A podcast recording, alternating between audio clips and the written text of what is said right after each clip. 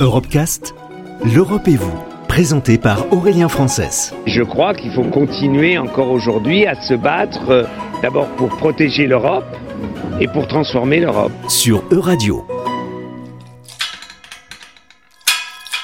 Nous sommes dans la grotte Margot, l'une des 22 cavités que composent les grottes de Sauge.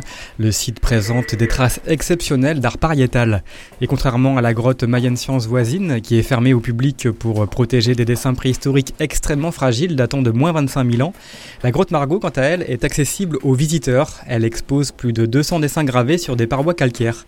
Anthony Robert nous présente l'une de ces gravures de quelques centimètres. Il est le conservateur du musée de la préhistoire de Sauge. On va regarder avec la lampe et puis moi je vais vous aider avec mon pointeur euh, laser pour vous, montrer où sont les choses. Euh, là en plus, ce qui ne vient pas nous arranger et ce qui va à terme euh, sans doute un peu endommager l'œuvre, c'est une coulée de calcite naturelle qu'on ne peut pas empêcher, hein, qui, se forme par-dessus le dessin. Donc c'est aussi pour ça que c'était important de faire les relevés, les photos, c'est qu'un jour certains vont complètement disparaître.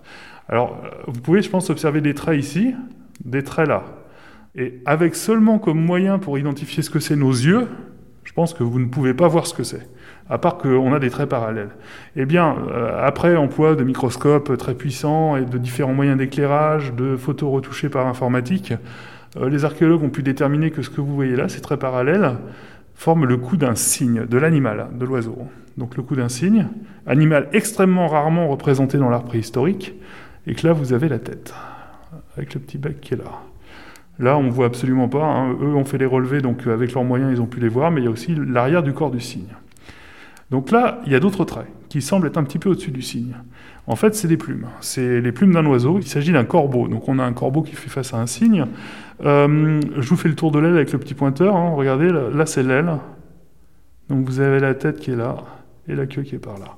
Donc vous voyez à quel point c'est extrêmement difficile à voir et en plus c'est pas toujours visible de la même façon suivant l'humidité de la grotte. Donc il y a aussi ce facteur-là à prendre en compte. hein, euh, et c'est vrai que quand les archéologues ont fait les campagnes de fouilles, parfois euh, ça s'est déroulé sur plusieurs années et parfois, euh, suivant l'humidité de la grotte, bah, il y avait des choses qu'on voyait et qu'on voyait pas l'année d'avant. Pour le coup, c'est rarissime d'avoir des oiseaux euh, représentés dans des grottes ornées. hein.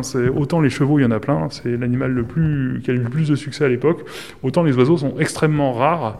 On a des chouettes, on a des oiseaux, ce qu'on appelle des oiseaux plongeurs, des oiseaux qui ont l'air de faire un plongeon en piqué pour peut-être pêcher un poisson, quelque chose comme ça. On a le cygne, on a le corbeau. Donc c'est vraiment une des caractéristiques vraiment atypiques de, cette cavité.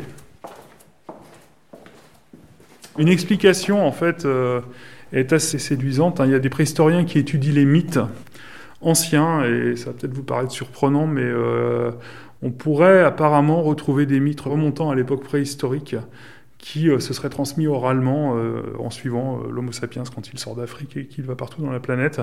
Si c'est ça, ça pourrait bien coller avec l'histoire des cavernes, puisque il y a différents mythes qu'on appelle les mythes d'émergence qui racontent qu'autrefois les hommes et les animaux vivaient de l'autre côté du sol, qu'un jour un passage s'est ouvert et ça a permis la circulation euh, entre l'autre côté et ce côté-là, jusqu'à ce que quelqu'un fasse une énorme bêtise qui a pour conséquence la fermeture du passage et le fait que les hommes et les animaux qui étaient passés de ce côté sont restés bloqués de ce côté-là. Donc euh, imaginons qu'ils aient eu ces histoires-là en tête, on comprend le sens que ça aurait eu pour eux de faire des cavernes des lieux sacrés, euh, d'aller dedans pour y faire certains rituels, qui est certaines pratiques. Euh, il y a aussi dans certaines versions du mythe l'idée d'une plasticité des parois à l'époque, donc euh, ça aurait été mou, qu'on aurait pu laisser des empreintes à l'époque. Donc aller rechercher, des fois on cherche des formes naturelles de la paroi et on ne fait que rajouter que quelques traits pour faire l'animal.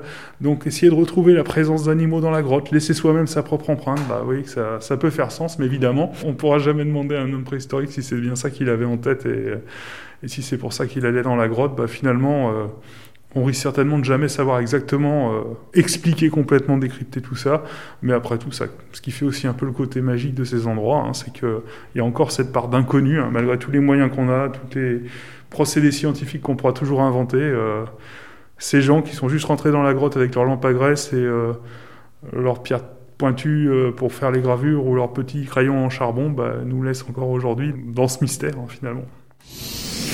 Retrouvez l'intégralité des Europecast sur euradio.fr.